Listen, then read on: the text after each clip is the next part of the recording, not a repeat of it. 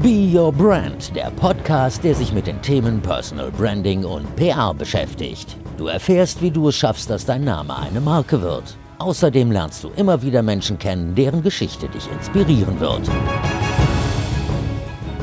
Hallo und willkommen zu Be Your Brand, deinem Podcast für Personal Branding. Bei Be Your Brand möchte ich dir helfen, deine Personenmarke zu finden, aufzubauen und authentisch in die Sichtbarkeit zu kommen.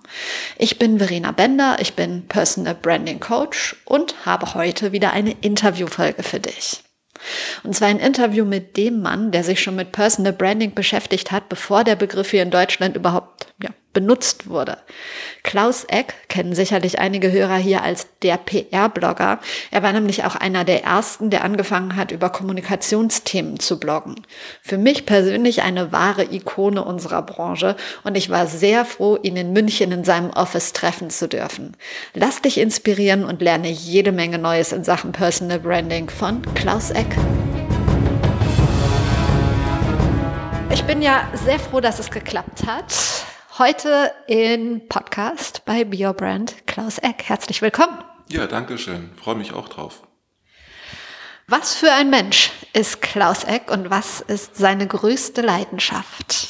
Das ist relativ einfach. Ich bin sowohl ein, äh, eine Leseratte wie ein News-Junkie. Heißt, äh, Content ist für mich schon immer zentral gewesen. Und damit habe ich tatsächlich schon als Teenager angefangen und das mache ich bis heute weiter. Wenn ich jetzt deinen besten Kumpel fragen würde, was ist seine größte Stärke und was ist seine größte Schwäche? Was wird der mir im Vertrauen erzählen? Ähm, ich rede zu viel und ich kann gut zuhören. Unter anderem bist du den Hörern hier bekannt als der PR-Blogger. Und als wir uns neulich in Köln getroffen haben, hast du gesagt, dass du mit PR eigentlich überhaupt nichts am Hut hast. Wie erklärst du das? Ja, nicht, nicht nichts. Ich habe in der Zeit, in der ich äh, den PR-Blogger gegründet habe, das war 2004, tatsächlich auch PR gemacht, also kommunikationsunterstützend gearbeitet. Ich habe auch äh, in der Zeit von 1999 bis 2000 war ich auch äh, tatsächlich in der PR in einem IT-Unternehmen tätig. Also ich habe das schon durchaus gemacht.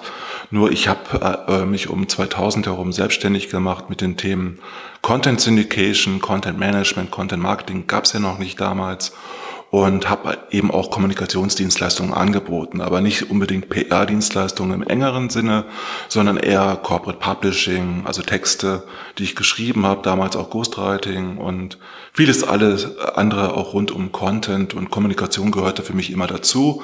Ich war zuletzt äh, auch angestellt vorher bei der W&V und habe dort natürlich mit vielen Kommunikatoren zu tun gehabt und die W&V beschäftigt sich natürlich auch mit der Kommunikationsbranche intensiv und Dementsprechend bin ich dem Ganzen nicht fremd.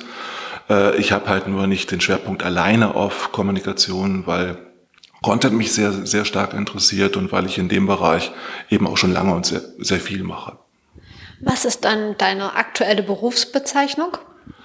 Da gibt es einige. Sicherlich sagen einige zu mir, dass ich bin Content-Stratege. Ich bin jemand, der aber auch äh, natürlich Kommunikator ist und bleibt. Also das würde ich jetzt gar nicht ausschließen wollen.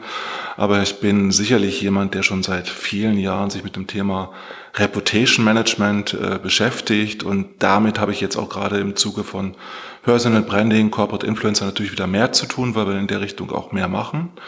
Deshalb eine Bezeichnung, die alles umfasst, ist es immer schwierig. Also natürlich versucht man das immer in Begriffe zu fassen. Aber ich bin Experte für Content und Kommunikation. Das ist sehr allgemein gehalten. Du hast es gerade schon gesagt, Personal Branding, das ist vor allen Dingen ein Grund, warum wir hier sitzen. Personal Branding, darum geht es in dem Podcast. Ähm, wie definierst du Personal Branding? Letztendlich geht es bei Personal Branding darum, äh, eine Person, einen Menschen in den Mittelpunkt zu stellen mit seinen Themen. Es geht nicht so sehr darum, äh, sich in Home Stories zu ergehen und dauernd zu erzählen, wofür man steht und was man toll findet, sondern es geht eher darum, wirklich äh, zur Personenmarke zu werden, zur Ich-Marke zu werden, zu jemandem, den man mit seinen Themen identifizieren kann und wenn jemand das richtig gut macht, dann äh, geht man eigentlich über seine Themen auf diese Person auch zu, nicht so sehr über die Person auf die Themen. Wie wichtig findest du Personal Branding in der heutigen Zeit?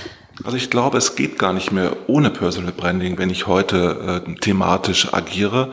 Äh, eine gute Content-Strategie basiert darauf, dass in einem Unternehmen halt viele Personen arbeiten, die als Experten sich entsprechend auch als Personal Brands äh, verstehen, aufgestellt haben und die diese, diese Expertise dann auch über ihre verschiedenen Kanäle nach draußen bringen. Insofern glaube ich, dass da einfach ein Zusammenspiel zwischen Person, Marke und Unternehmen gegeben sein muss. Für wen ist Personal Branding wichtig aus deiner Sicht? Für alle die Menschen, die gerne auch in der Öffentlichkeit stehen, also Menschen, die nicht gerne öffentlich tätig sind und erkannt werden, für die ist Personal Branding sicherlich weniger wichtig oder nicht so bedeutend, obwohl es natürlich auch da Ansätze gibt, äh, wie man dort als Personal Brand erscheinen kann. Aber wenn man jetzt Personal Brand so versteht, dass die Menschen auch Vorträge halten, sehr stark in der Öffentlichkeit unterwegs sind, dann ist es sicherlich für Salespeople interessant, für Kommunikatoren, für Marketeers, sogar für HR-Leute, aber nicht unbedingt für diejenigen, die halt keinerlei Kundenkontakt haben und die nicht so stark nach außen gehen. Sobald ich mich selbstständig mache, kann ich eigentlich nur richtig erfolgreich sein, wenn ich äh, mich als Personal Brand aufsetze und dadurch halt einfach kontaktfähig werde und auch bin. Wenn ich halt Menschen nicht mag, dann sollte ich auf Personal Branding verzichten, weil man dadurch natürlich in Kontakt mit vielen Menschen gerät. Bei Selbstständigen verstehe ich total. Ähm, wie ist es bei Angestellten? Ähm, denkst du, auch die tun gut daran, sich als Personal Brand aufzustellen? Es gibt so etwas, das heißt interne Kommunikation und es gibt natürlich Beziehungen, die ich intern wie extern äh, pflegen sollte und deshalb ist Personal Branding für jeden wichtig, weil jeder neue Mitarbeiter, der in einem Unternehmen anfängt, wird als erstes von den äh, alten, also von den Kollegen auch gegoogelt. Die schauen nach, wer kommt denn da? Also da fängt schon Personal Branding an bei der, beim Wechsel einer Stelle. Aber auch intern schaut sich jeder genau an, was der andere macht. Und wenn ich halt für bestimmte Themen stehe, bin ich halt intern der Experte, der gefragt wird. Bei uns heißt es dann bei technischen Fragen zum Beispiel frag Michi, weil einfach eindeutig klar ist, dass er das bei uns am besten kann. Okay, hast du vielleicht sonst noch ein Beispiel ähm, für einen Angestellten im Unternehmen, wie der sich als Personal Brand ja, hervortun kann? Also letztendlich gibt es natürlich äh, in jedem größeren Unternehmen, auch mittelständischen Unternehmen, Personen, die in der Öffentlichkeit stehen. Das sind meistens die Kommunikatoren oder diejenigen, die ein bisschen Social Media machen. Ganz bekannt äh, war lange Zeit sicherlich äh, Uwe Knaus oder jetzt auch Sascha Pallenberg bei Daimler. Äh, Uwe Knaus ist halt bei dem Automobilkonzern äh, schon lange in der Position. Sascha Pallenberg ist später dazugekommen. Und äh, das ist eigentlich, zeigt auch, wie wichtig das ist, sowohl intern Personal Branding zu entwickeln, wie auch extern das zu ergänzen durch Personen, die man letztendlich wie Fußballer dazu kauft. Darüber hinaus gibt es bei Microsoft die Lena Rugel natürlich und bei vielen anderen Unternehmen, eigentlich bei fast jedem größeren Unternehmen zig Beispiele, die man nennen könnte. Und es fallen natürlich bei den größeren Unternehmen immer als allererstes so Namen wie Steve Jobs, heute eben Tim Cook, die anders auch aufgetreten sind bei letztendlich bei Apple und äh, die auch ganz unterschiedlich als Personal Brand funktioniert haben. Wenn ich mir einen Steve Jobs früher angeguckt habe, galt er immer als Genie, dabei war er einfach nur ein genialer Vermarkter, während Tim Cook eigentlich den Laden auch immer schon zusammengehalten hat. Äh, die Rollen sind halt sehr unterschiedlich, die man auch haben kann, wenn man Personal Brands hat. Und äh, wenn man sich eben äh, so etwas anschaut wie Corporate Influencer, die eben intern als Markenbotschafter für das Unternehmen agieren und nach draußen wirken, dann hat man da immer verschiedene Rollen zu vergeben. Die Rollen können Richtung Recruiting gehen, die können Richtung Kommunikation, Richtung Marketing, Richtung Sales gehen. Und das hängt einfach davon ab, was ich erreichen will mit den Personen, die ich dort habe. Und ich glaube, dass Unternehmen davon profitieren würden, wenn sie einfach schauen, wen haben sie da eingestellt? Ich glaube auch, dass in der heutigen Zeit es nicht mehr darum geht, nur bestimmte Qualifikationen einzukaufen, weil man sollte sich einfach anschauen, was diejenigen, die man eingestellt hat, auch für Qualifikationen haben und dann manchmal die Rolle desjenigen auch dahin entwickeln.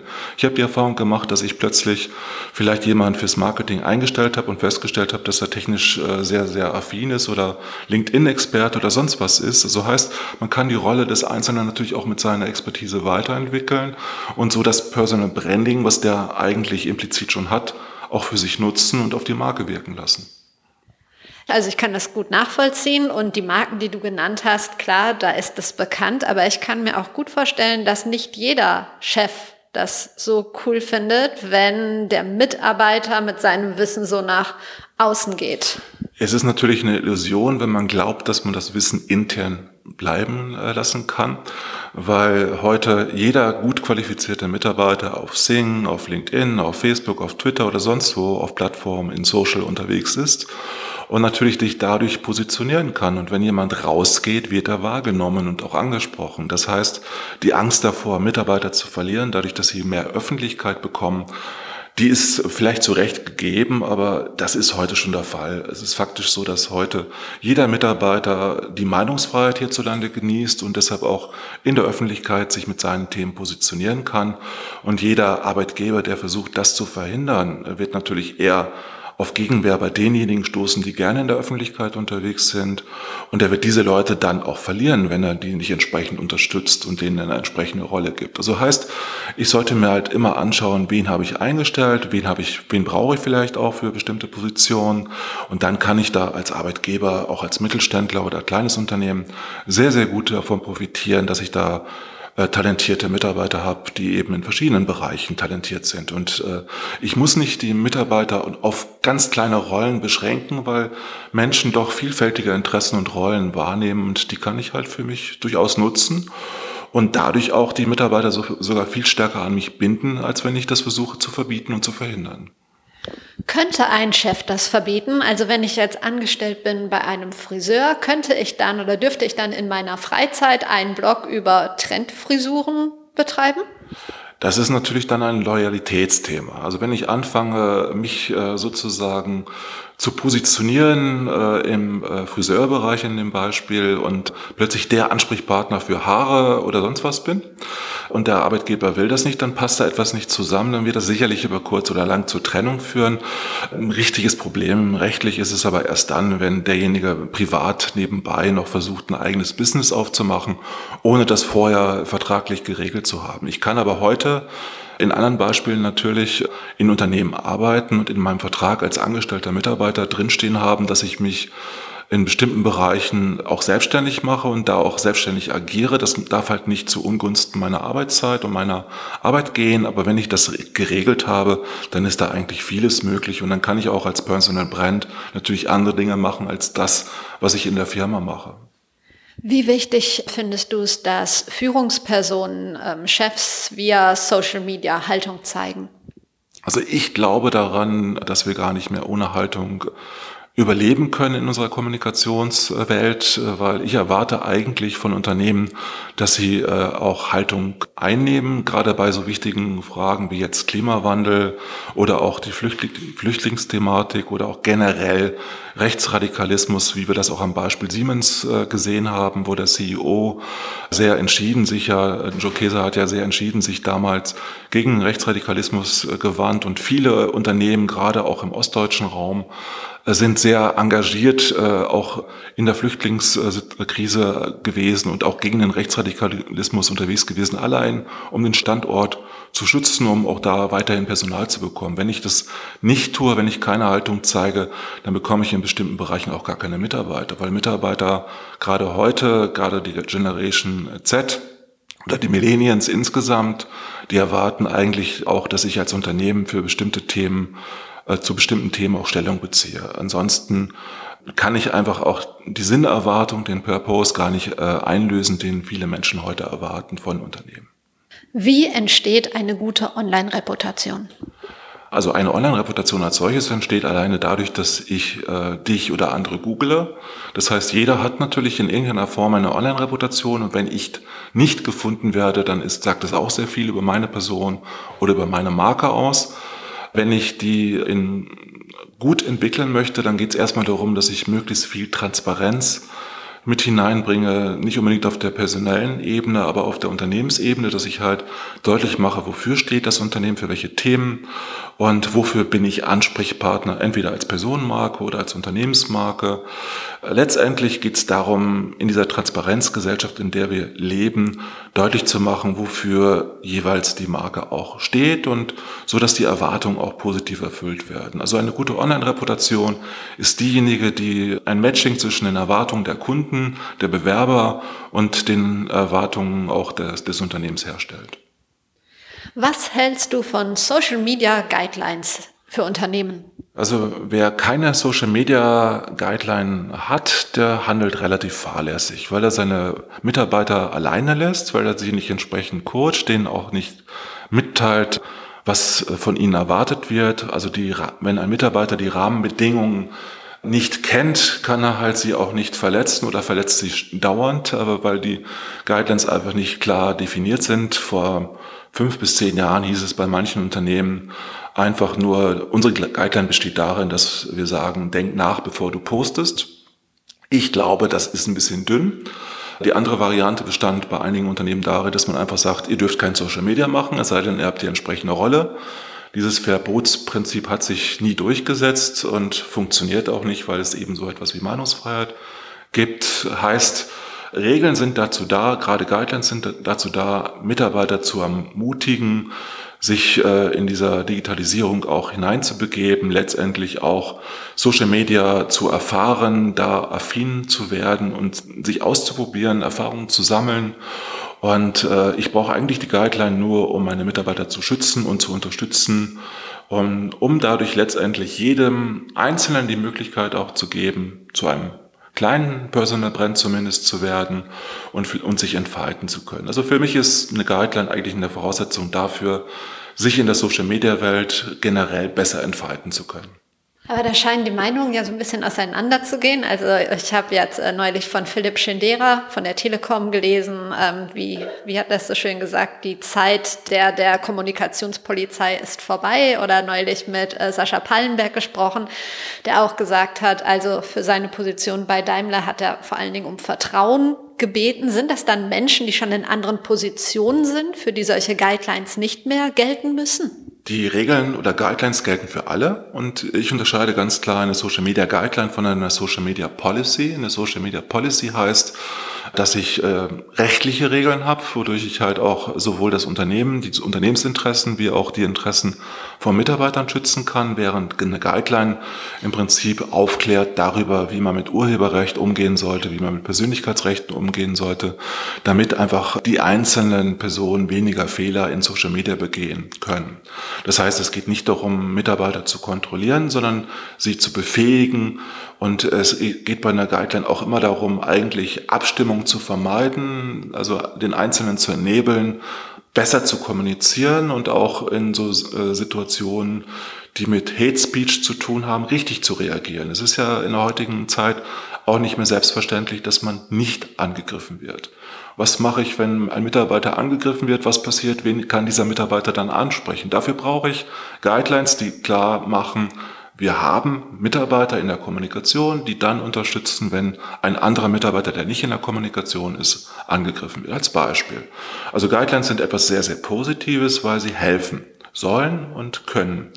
Wenn sie anders ausgelegt werden im negativen Sinne, führt das dazu, dass dieser Kontrollmodus da, den du jetzt, auf den du jetzt angespielt hast, entsteht. Ich glaube, je besser die Guideline, desto weniger Kontrolle muss ich ausüben auf meine Mitarbeiter. Und ich glaube, die Zeit von Kontrollfreaks ist vorbei. Das sehe ich ganz genauso.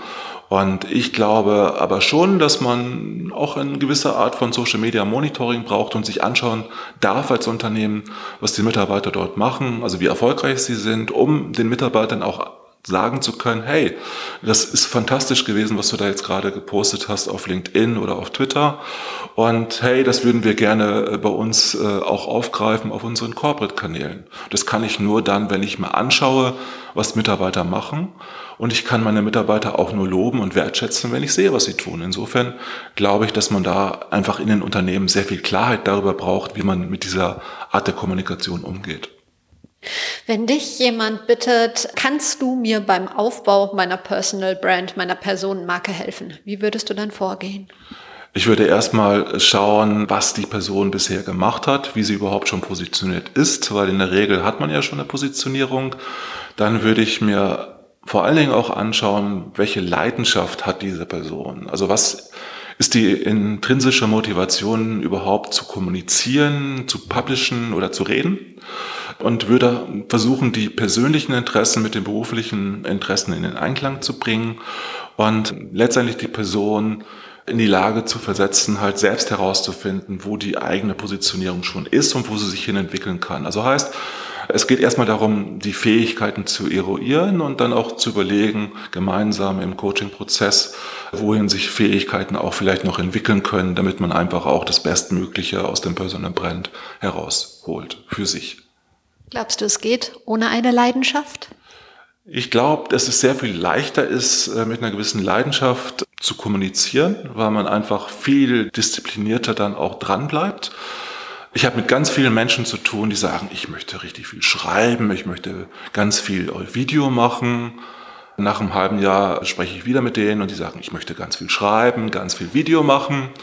Nach zwei Jahren sagen sie mir immer noch, dass sie ein Buch schreiben wollen. Und äh, davon habe ich sehr viele in meinem Leben kennengelernt. Ich glaube, man braucht sehr viel Motivation, um wirklich das erfolgreich aufzubauen und durchzuhalten. Weil wenn mich jemand fragt, was zeichnet eigentlich Personal Brands, die heute in der Öffentlichkeit stehen, aus, dann sage ich meistens äh, viel Disziplin und Arbeit. Und alles andere kann man lernen, neben der Leidenschaft. Was sind die schlimmsten Fehler, die man machen kann dabei? Zu glauben, dass rein rational alles abläuft, dass man halt nur technisch alles richtig machen kann, dass man vielleicht alles über Ghostwriting abdecken kann und dass man selbst sich äh, nicht schmutzig machen muss, also nicht arbeiten muss. Also das ist viel Handwerk dabei wenn man sich selbst zur Marke aufbaut. Und das heißt viel Geduld und viel langfristige Planung und Strategie, um das hinzubekommen. Und viele glauben, dass sie das, äh, dass sie eine Abkürzung nehmen können. Natürlich kann man über Shitstorms eine Abkürzung nehmen und dadurch bekannt werden, aber ob das dann die richtige Reputation ist, ist dann vielleicht auch eher fraglich und da gilt eigentlich dasselbe wie bei Starlets und Stars. Die einen sind halt kurzfristig erfolgreich und haben viel Öffentlichkeit.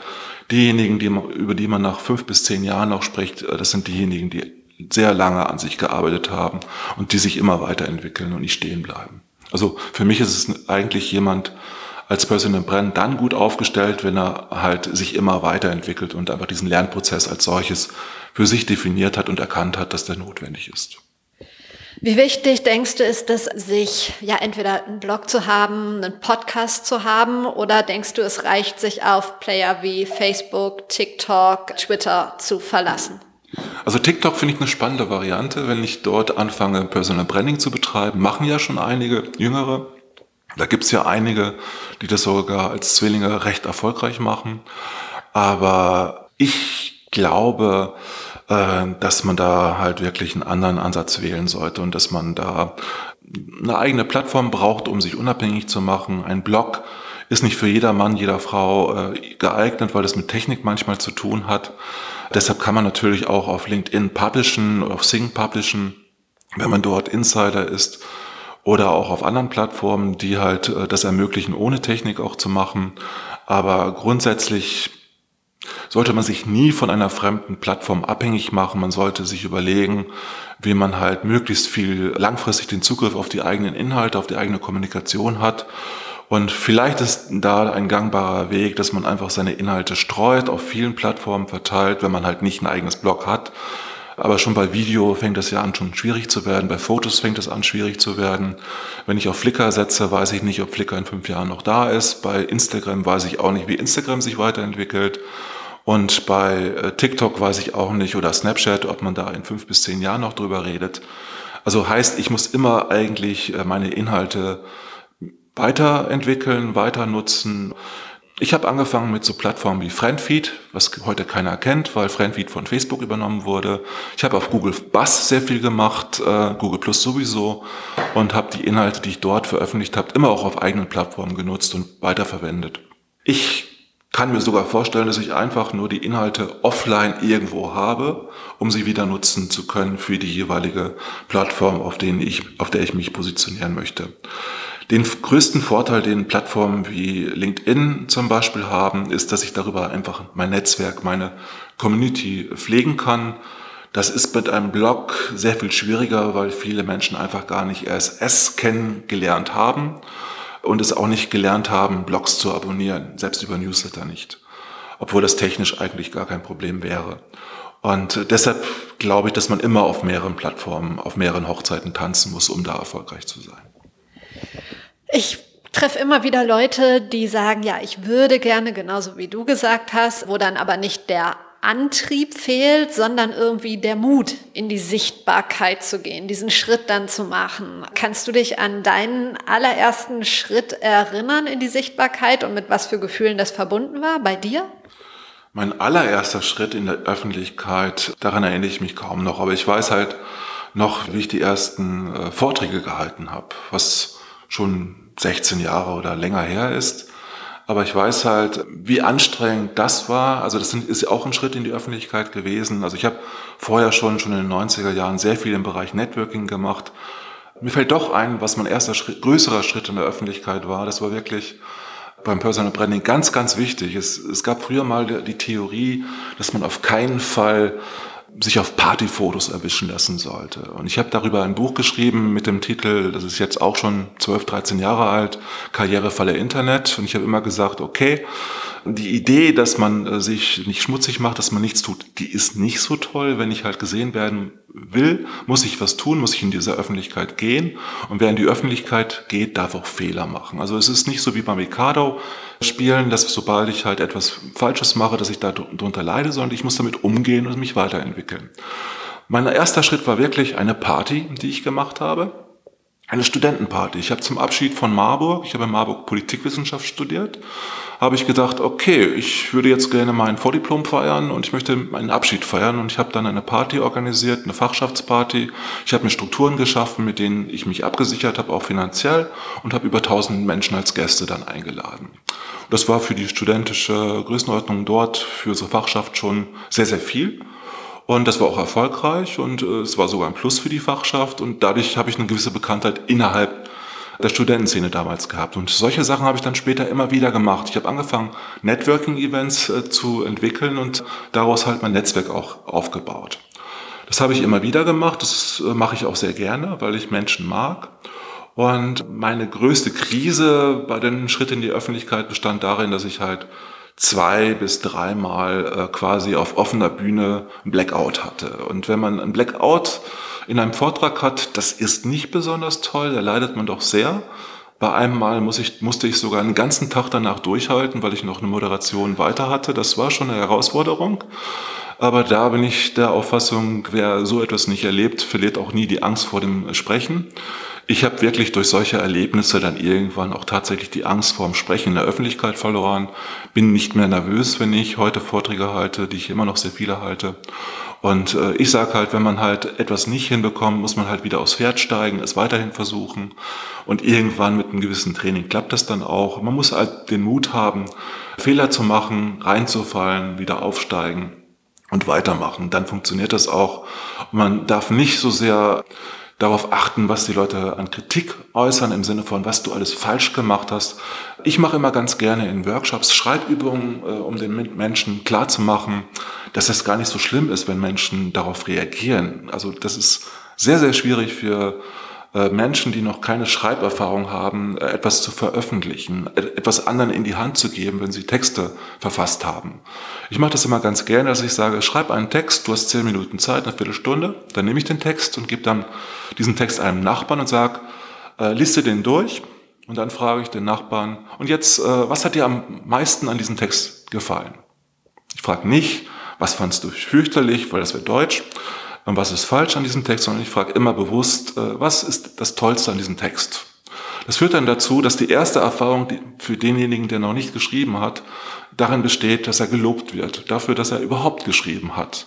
Und das ist übrigens auch meine Erfahrung mit dem Bloggen gewesen und mit dem Veröffentlichen gewesen, dass die meiste Resonanz eine positive ist, sowohl offline wie online. Und nur wenige kritisch sind. Die meisten Menschen loben mehr, auch in Deutschland, als man denkt. Klar, es gibt bei Blogs und bei Beiträgen häufig den Hinweis darauf, dass das rechtschreibtechnisch noch besser gemacht werden kann. Das ist sozusagen der häufigste kritische Kommentar. Aber insgesamt äh, darf man wirklich den Mut haben, diese Öffentlichkeit zu geben, weil die Resonanz ist meistens positiv. Ja, das stimmt. Doch bei vielen Menschen, und ich nehme mich da gar nicht aus, kommt es ja oft so an, du äh, kriegst 100 Reaktionen, 99 können gut sein, eine ist schlecht und an dieser einen hält man sich dann irgendwie so fest, die liegt einem dann so im Magen, oder? Ich würde die Wertschätzung in den Vordergrund ziehen und sagen, ich freue mich darüber, dass ich überhaupt gelobt werde. Und äh, wenn man heute Vorträge hält, ist das so, dass man sehr, sehr wenig Feedback bekommt. Deshalb gehe ich, wenn ich einen Vortrag gut finde, gehe ich immer auf die Referenten zu und lobe sie, wenn es mir gefallen hat, weil ich weiß, wie selten man das in Deutschland kriegt. Sehr cool. Sollten sich mehr Leute ein Beispiel dran nehmen. Ähm, auf welchen Social-Media-Plattformen bist du vertreten? Auf allen für mich relevanten natürlich, angefangen immer schon auf Twitter, aber ich bin tatsächlich Nummer drei als Mitglied in Deutschland auf LinkedIn schon gewesen. Also ich gehe immer sehr früh in diese Plattformen rein.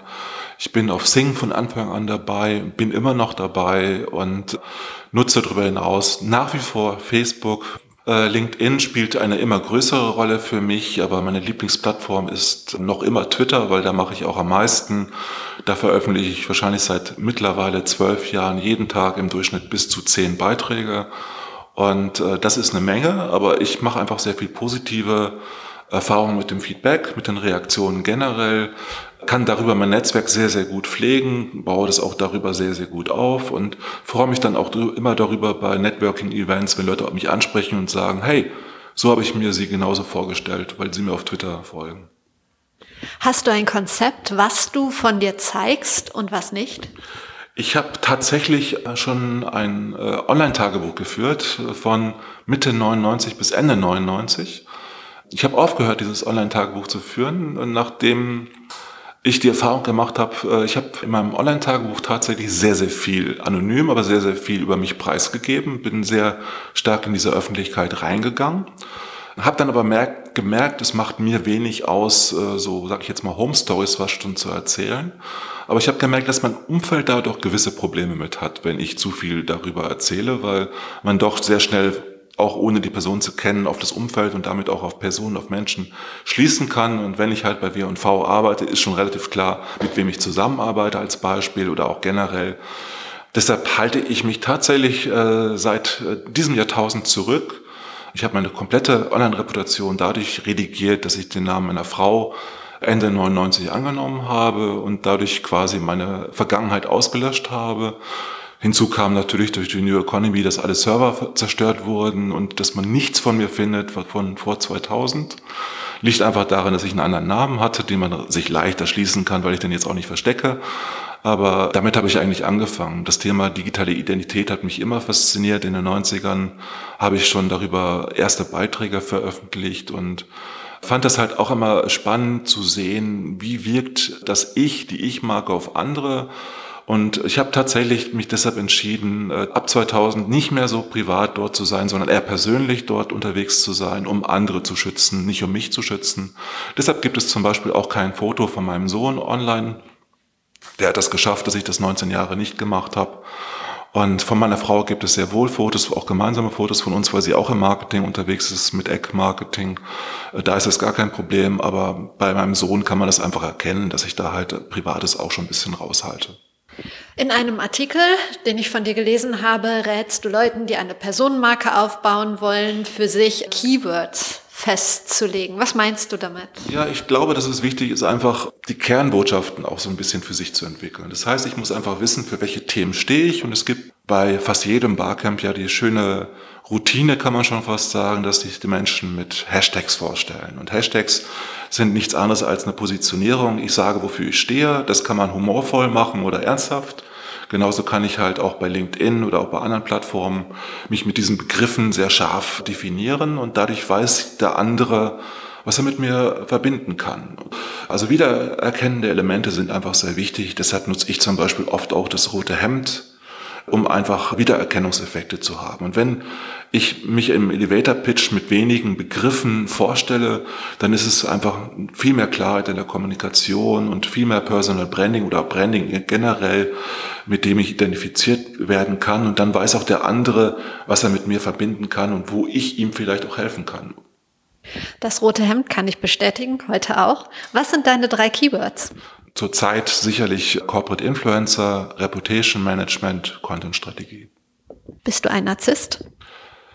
Ich glaube, dass jeder, der in der Öffentlichkeit steht, äh, eine gewisse Portion Narzissmus haben sollte, nicht im Prinzip von Dorian Gray, Also nicht im negativen, verzerrten und soziopathischen Sinne, also dann wäre ich keiner. Ich glaube, dass äh, Menschen, die publizieren, auch durchaus die Öffentlichkeit aushalten können sollten und dass sie auch sich freuen dürfen darüber, wenn sie Feedback bekommen. Und in der Hinsicht bin ich sicher, da habe ich sicherlich eine Portion Narzissmus, aber die hat meiner Ansicht jeder Journalist, jeder Kommunikator ein bisschen. Wenn er sie nicht hat, wird er nicht gut in der Öffentlichkeit unterwegs sein heute. Eben haben wir schon darüber gesprochen, dass vielen die Geduld fehlt ähm, und überhaupt die Motivation anzufangen und dann durchzuhalten. Was würdest du sagen, wann hat es so bei dir begonnen, dass all das, was du online angefangen hast, irgendwann dann Früchte getragen hat, dass dann wirklich was zurückkam? Das war ja wahrscheinlich nicht von heute auf morgen. Also die ersten Effekte habe ich natürlich sehr früh dadurch äh, erlebt, dass Menschen reagiert haben, dass Menschen auf Veranstaltungen gekommen sind, weil ich ab Anfang 2000 äh, Veranstaltungen gemacht habe. Ich habe halt damals Verbandsarbeit anfangs gemacht und jede Woche ein Newsletter rausgeschickt. Das war so um 2000 herum schon. Und ich habe dann einfach gemerkt, worauf ich Feedback bekomme, worauf ich angesprochen werde. Aber so richtig hat das natürlich erst funktioniert, als nachdem ich meinen PR-Blogger aufgebaut habe. Was die wenigsten wissen, ist, dass ich vorher drei, vier andere Blogs hatte und da auch schon viele Erfahrungen gesammelt habe und daraus natürlich auch äh, Schlussfolgerungen gezogen habe, so dass ich mit dem PR-Blogger eigentlich innerhalb von einem halben Jahr für mich schon erfolgreich war und daraufhin plötzlich zu Kommunikationsthemen, zu Blogthemen eingeladen worden bin von Veranstaltern und immer mehr auf Podien zu genau diesen Themen auch gesucht worden bin. Also es war mehr Klarheit nach außen da als vorher und dadurch war für mich eigentlich wirklich mit dem PR-Blogger der Anfang gegeben. Hast du persönlich schon einen äh, Shitstorm erlebt und wenn ja, wie bist du damit umgegangen? Äh, mehrere. Also welche, wo ich Teil davon war, weil jemand mir ein Interview gegeben hat, in dem er sich um Kopf und Kragen geredet hat und anschließend mir sein Interview freigegeben hat. Das hat für sehr viel Zugriffe und für Fernseherfahrung bei mir gesorgt, also im positiven Sinne. Also ich hätte äh, in dem Fall natürlich äh, sagen können, mach es lieber nicht, aber es war viel spannender, mit Johnny Häusler und Jamba bekannt zu werden. Ich fand das halt weniger angenehm, als plötzlich jemand eine eigene Webseite aufgebaut hat, mit äh, comicartigen Angriffen auf mich losgegangen ist und sogar 30 Seiten Anti-Klaus-Eck-Stories verfasst hat.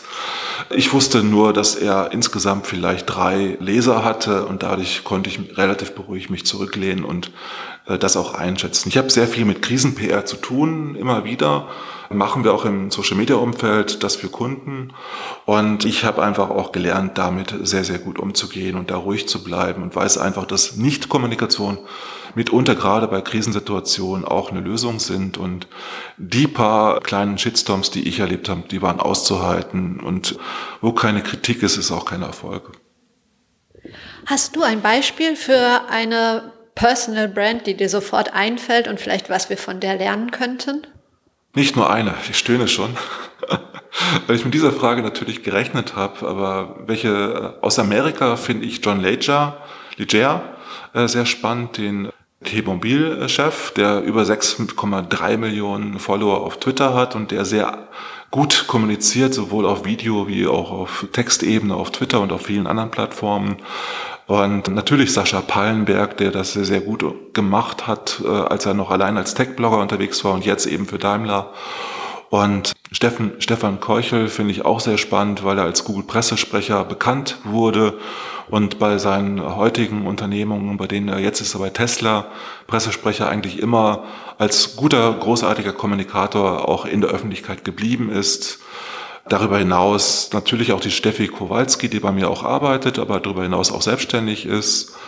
Und es gibt eigentlich in ganz vielen Bereichen Personal Brands, die ich empfehlen könnte. Da müsste ich eigentlich für jeden Bereich schauen. Jochen May zum Beispiel hat mit der Karrierebibel es ganz fantastisch geschafft, im Karrierebereich, im HR-Umfeld als Personal Brand auch äh, sich aufzubauen, darüber sein Business letztendlich auch aufzubauen und recht erfolgreich. Dann gibt es bei Microsoft nicht nur Lena Rogel, sondern auch den Herrn Mikolait, der eigentlich schon vorher auch als Personal Brand unterwegs war, für viele Themen stand, für Technologiethemen, für auch für Kommunikationsthemen schon als Personal Brand da war.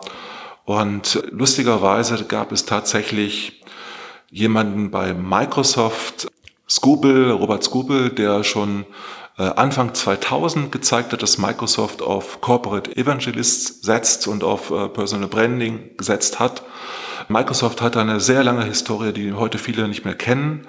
Die haben früher auf diese Evangelisten, ein Begriff, der in Deutschland nie funktioniert hat, den habe ich auch mal versucht, der hat sehr, sehr früh darauf gesetzt, halt die Mitarbeiter, die kompetenten Mitarbeiter, Experten sichtbarer zu machen, öffentlicher zu machen und ist auch sehr erfolgreich damit gewesen.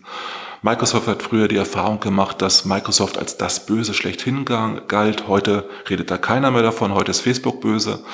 Das liegt aber auch unter anderem daran, dass Microsoft einen riesigen Imagegewinn äh, entwickelt hat, dadurch, dass halt sehr, sehr viele Mitarbeiter einfach gute Experten sind und sich gut positioniert hat. Man kennt halt noch viele, viele Techniker in Amerika und auch in Deutschland, die halt einfach in ihren jeweiligen Feldern als Personal Brands unterwegs sind und dadurch einfach zeigen, dass Unternehmen nicht nur auf wenige Corporate Influencer setzen sollten, sondern wirklich auf viele gut ausgebildete Experten, die halt in dieser Öffentlichkeit stehen.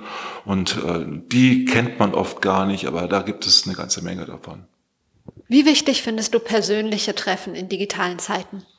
Also es gibt viele Menschen, die dachten, äh, durch so etwas wie Social Media braucht man keine Veranstaltung mehr. Gut, es gibt auch nicht mehr Veranstaltungen wie, wie die Systems oder wie die CeBIT, aber es zeigt sich einfach, dass immer mehr Nischenveranstaltungen entstehen und spezialisierten Treffen. Die Barcamps sind nach wie vor erfolgreich und gerade Barcamps sind ja im digitalen äh, Umfeld entstanden, genauso wie Meetups.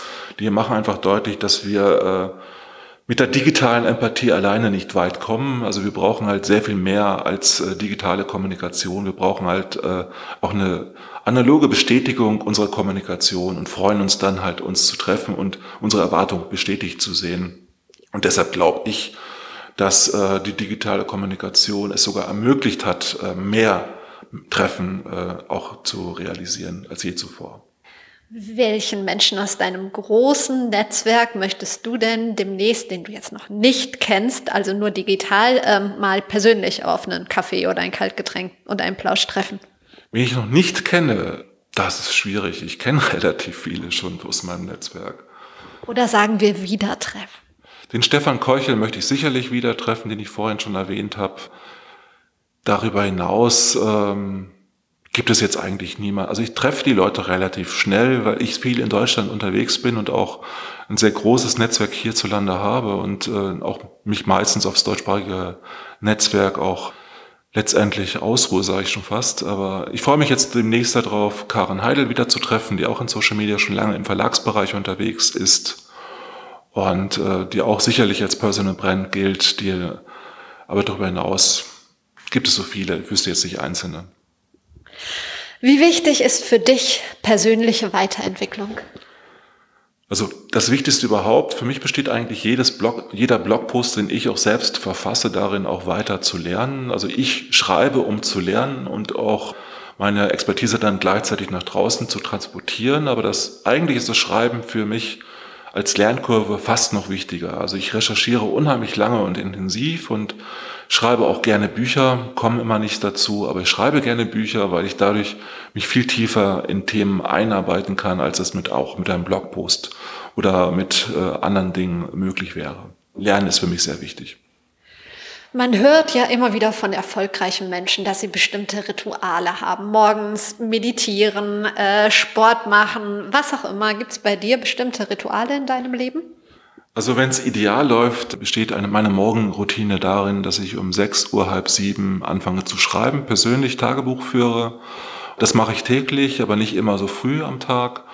Und also Schreiben ist für mich ganz, ganz wichtig und äh, auch früh morgens äh, viel lesen.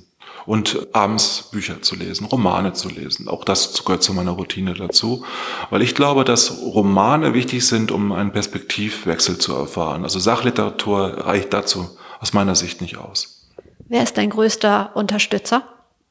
Mein größter Unterstützer sind immer meine Mitarbeiter, aber darüber hinaus einfach all diejenigen, die, denen ich mich seit Jahren als Leser verbunden fühle und denen ich einfach auch seit Jahren auf Twitter folge. Kommen wir schon zu meinen Abschlussfragen. Schon ist gut. Wir sind schon sehr weit in der Zeit. Zwei Menschen, die du mir zum Thema Personal Branding für Be Your Brand als Interviewpartner empfehlen könntest. Also Jochen May sicherlich von der Karrierebibel, weil er sehr, sehr viel auch zu HR-Themen erzählen kann. Darüber hinaus Winfried Ebner von der Telekom, der halt das Head of Menschen Netzwerk bei der Deutschen Telekom letztendlich faktisch ist. Hast du persönlich oder wer ist dein ganz persönliches Role Model und warum? Mein ganz persönliches Role Model war früher Scooble, weil er sehr, sehr früh auf Transparenz gesetzt hat, interne Transparenz, was das Unternehmen angeht. Und weil er sehr, sehr früh eben auch äh, auf diese Themen wie Personal Branding gesetzt hat. Darüber hinaus gibt es halt ein Buch, jetzt komme ich auf den Autor nicht, aber The Brand Called You.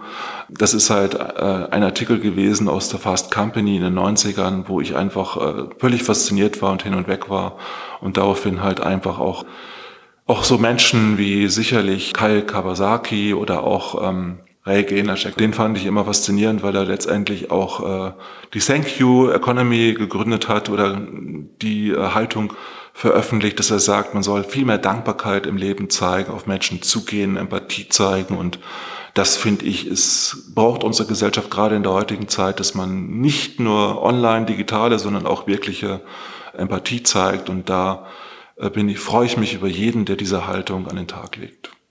Das beste Buch, das du je gelesen hast? Ich bin ein großer Fan von Knausgard, der man kann es nicht wirklich übersetzen, weil es würde in der Übersetzung Mein Kampf heißen. Das klingt etwas seltsam. Der hat über 4.000, 5.000 Seiten etwa geschrieben, wie er sein Leben entwickelt hat als Schriftsteller. Ist als Norweger halt sehr erfolgreich mit seinen, ich glaube, sieben Bänden sind das. das. Der erste Band heißt Kämpfen, was für mich halt auch ein interessantes Motto ist, heißt sich mit dem Leben auseinandersetzen. Die nächsten Bücher heißen Netter, Lieben und äh, Leben. Und es geht in, in seinem autobiografischen Roman letztendlich darum, wie man in unserer Gesellschaft überlebt und äh, sich selbst auch als Person darstellt. Und auch wie man mit Menschen umgeht und äh, auch manchmal daran scheitert, das richtig zu machen. Und da schließt sich wieder der Kreis. Vielen Dank für deine Zeit. Ja, vielen Dank, Verena. Wenn dir die Folge gefallen hat, dann freue ich mich sehr über deine Bewertung auf iTunes. Solltest du noch Fragen, Wünsche, Verbesserungsvorschläge oder Interesse an einem persönlichen Coaching haben, dann melde dich gern bei mir. Lass uns auch gerne vernetzen. Du findest mich überall unter @prleben oder unter Verena Bender bei Instagram, bei Twitter, bei LinkedIn, wo auch immer. Ich wünsche dir jetzt noch einen schönen Tag oder Abend. Wir hören uns wieder am Donnerstag. Bis dahin, trau dich rauszugehen. Ich glaube an dich.